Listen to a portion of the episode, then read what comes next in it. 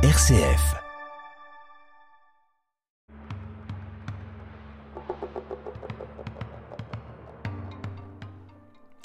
Bienvenue, chers amis, dans le Boss Protestant, une émission préparée par l'Église protestante unie d'Orléans. Et cette année, nous vous invitons à une série d'émissions sur le thème des animaux dans la Bible. Alors, pour évoquer ce sujet, les références sont nombreuses. hein. Les animaux sont en effet présents de la première page de la Genèse à la dernière page de l'Apocalypse. Et justement, aujourd'hui, c'est l'Apocalypse que nous allons ouvrir en compagnie de Guy Ratier de l'Église protestante unie pour évoquer deux bêtes dont parle ce dernier livre de la Bible. Bonjour Guy. Bonjour Alain. Alors Guy, si j'ai bien compris, on va donc parler de ces bêtes euh, assez monstrueuses qui sont présentées au chapitre 13 de l'Apocalypse. Oui, en effet, il y a dans l'Apocalypse de nombreuses références à des animaux. Et dans une précédente émission, j'avais évoqué à ce micro les sauterelles. Les sauterelles qui, dans l'Apocalypse, tourmentent les hommes, les hommes qui n'ont pas reçu le sceau de Dieu sur leur front. Mais aujourd'hui, je vous propose de nous arrêter au chapitre 13 qui nous présente deux créatures réellement cauchemardesques. Alors Guy, est-ce qu'on ne peut pas commencer par donner une brève description de ces créatures? Ah oui. Alors voilà comment l'auteur de l'Apocalypse, Jean, Jean de Patmos, nous rapporte sa vision, car il s'agit d'une vision. Je vis une bête sortir de la mer. Elle avait dix cornes et sept têtes. Elle portait une couronne sur chacune de ses cornes, et des noms insultants pour Dieu étaient inscrits sur ses têtes. La bête que je vis ressemblait à un léopard, ses pattes étaient comme celles d'un ours, et sa gueule comme celle d'un lion.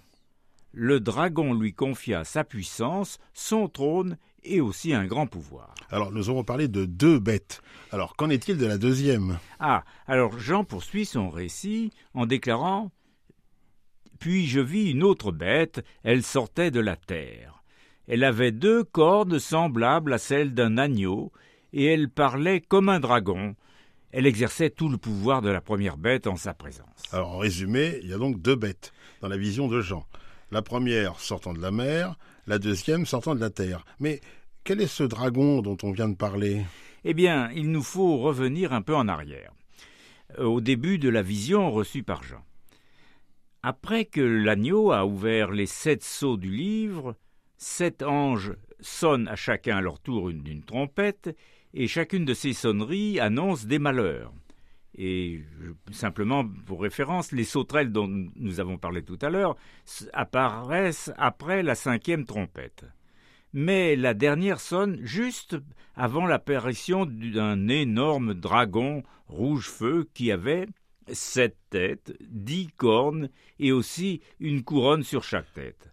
Alors, ça ne se passe pas comme ça, s'engage un combat céleste entre l'archange Michel et le dragon, et finalement l'énorme dragon est jeté dehors, chassé du ciel, et comme le dit Jean, c'est lui le serpent ancien appelé le diable, ou Satan, qui trompe le monde entier, il fut jeté sur la terre, et ses acolytes avec lui. Alors, le dragon est donc Satan, le mal personnifié.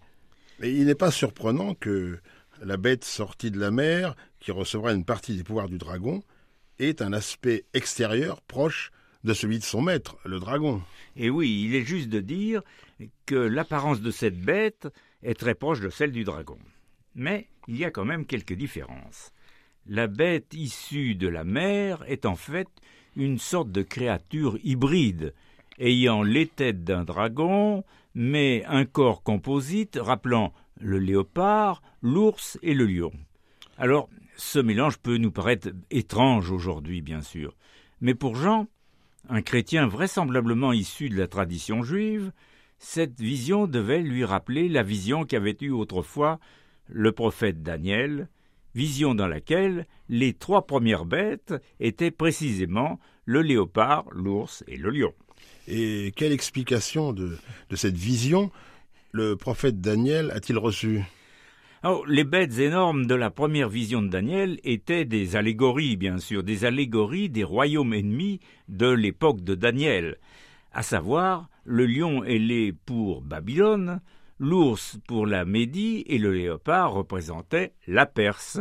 Alors dans l'Apocalypse de Jean, on a de bonnes raisons de penser que la bête sortie de la mer, eh bien, c'est une allusion à l'Empire romain. Alors, voilà pour la bête sortie de la mer, mais pour la deuxième bête, euh, celle sortie de la terre. Ah, ben, la deuxième bête semble un peu moins terrifiante que la première. Elle ressemble à un agneau, mais elle parle comme un dragon. C'est là qu'il faut se souvenir de l'avertissement de Jésus. Gardez-vous des prophètes de mensonges, ils viennent à vous déguisés en moutons, mais au-dedans, ce sont des loups voraces. Alors avant de poursuivre avec les paroles et les actions de la deuxième bête, je vous propose un court intermède musical.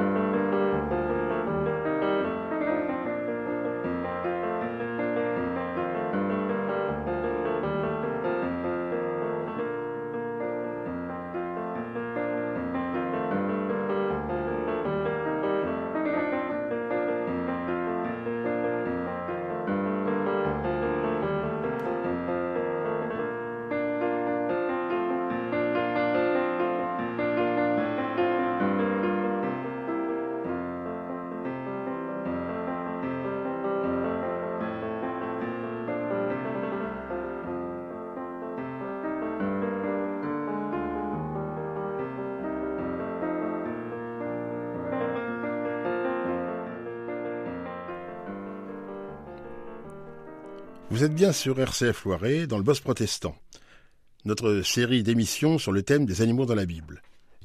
Et nous venons d'évoquer les deux bêtes fantastiques que l'on découvre au chapitre 13 de l'Apocalypse.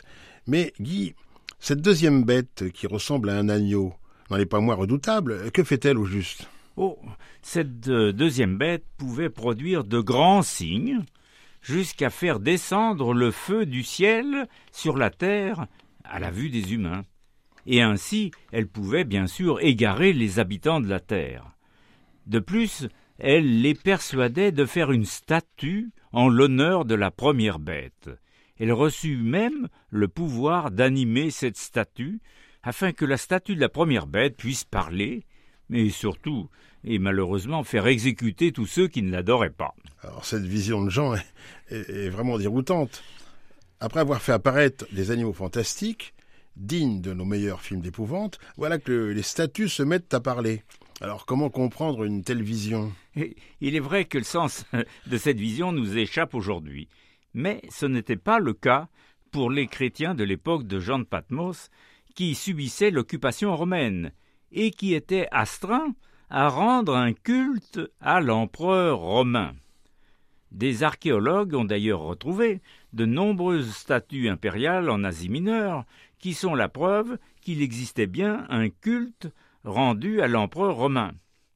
Et puis, toujours sur le même sujet, l'écrivain romain Pline le Jeune, Pline le Jeune affirme dans une lettre qu'il demande à ceux qui sont soupçonnés d'être chrétiens d'offrir de l'encens et du vin à une statue de l'empereur Trajan. Quant aux statues qui parlent, il est probable que les officiants du culte impérial n'hésitez pas à utiliser un stratagème en cachant tout simplement un homme à l'intérieur de la statue pour la faire parler. Évidemment, pour les chrétiens, adorer la statue d'un empereur romain était chose totalement inacceptable, un scandale, bien pire à leurs yeux que, que celui du veau d'or. Oui, et ce n'est pas tout. Jean nous dit la bête obligeait tous les êtres, petits et grands, riches et pauvres, esclaves et libres, à recevoir une marque sur la main droite et sur le front.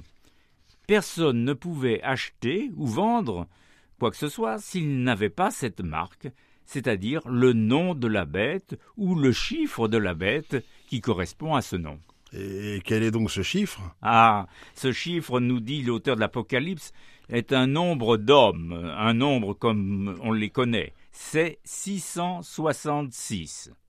Alors, depuis des siècles, les exégètes ont tenté de donner des explications à ce chiffre. Elles sont toutes peu convaincantes, je dois dire, mais l'hypothèse la plus connue est que ce nombre est la somme des chiffres associés aux lettres du mot César Néron, ou pensez Néron l'empereur, en hébreu. Parce qu'en hébreu, bien sûr, on comptait avec les lettres. Alors, pour nous résumer, cette deuxième bête, cette bête de la terre, d'une part, faisait tuer tous ceux qui ne se prosternaient pas devant la première bête, et d'autre part, elle excluait de la vie économique tous ceux qui n'avaient pas le chiffre de la bête marqué sur leur front. Mais cette répression a-t-elle été efficace? Eh bien non. Le chapitre suivant de l'Apocalypse nous montre l'agneau de Dieu entouré des 144 000 rachetés qui, eux, sont protégés parce qu'il porte son nom, le nom de l'agneau bien sûr, et le nom de son père écrit sur leur front. Alors, dans une prochaine émission du Buzz protestant, nous reviendrons sur le rôle de l'agneau et des 144 000 rachetés, mais dès à présent, je voudrais souligner que le but de la vision de Jean n'était pas d'effrayer ses contemporains avec des images redoutables et dantesques, mais au contraire, c'était d'encourager les églises d'Asie à résister aux violences et à l'idolâtrie qui étaient prônées et encouragées par l'occupant romain, en maintenant, et bien sûr, leur confiance en Dieu, lequel Dieu assurera leur salut. Eh bien, notre émission touche à sa fin. Merci Guy pour ces commentaires euh, très savants concernant les deux bêtes fantastiques que décrit la vision de Jean de Patmos dans son Apocalypse. La semaine prochaine, dans cette émission du Buzz protestant, il sera précisément question du prophète Daniel dans la fosse au lion. Bonne semaine à tous et à bientôt.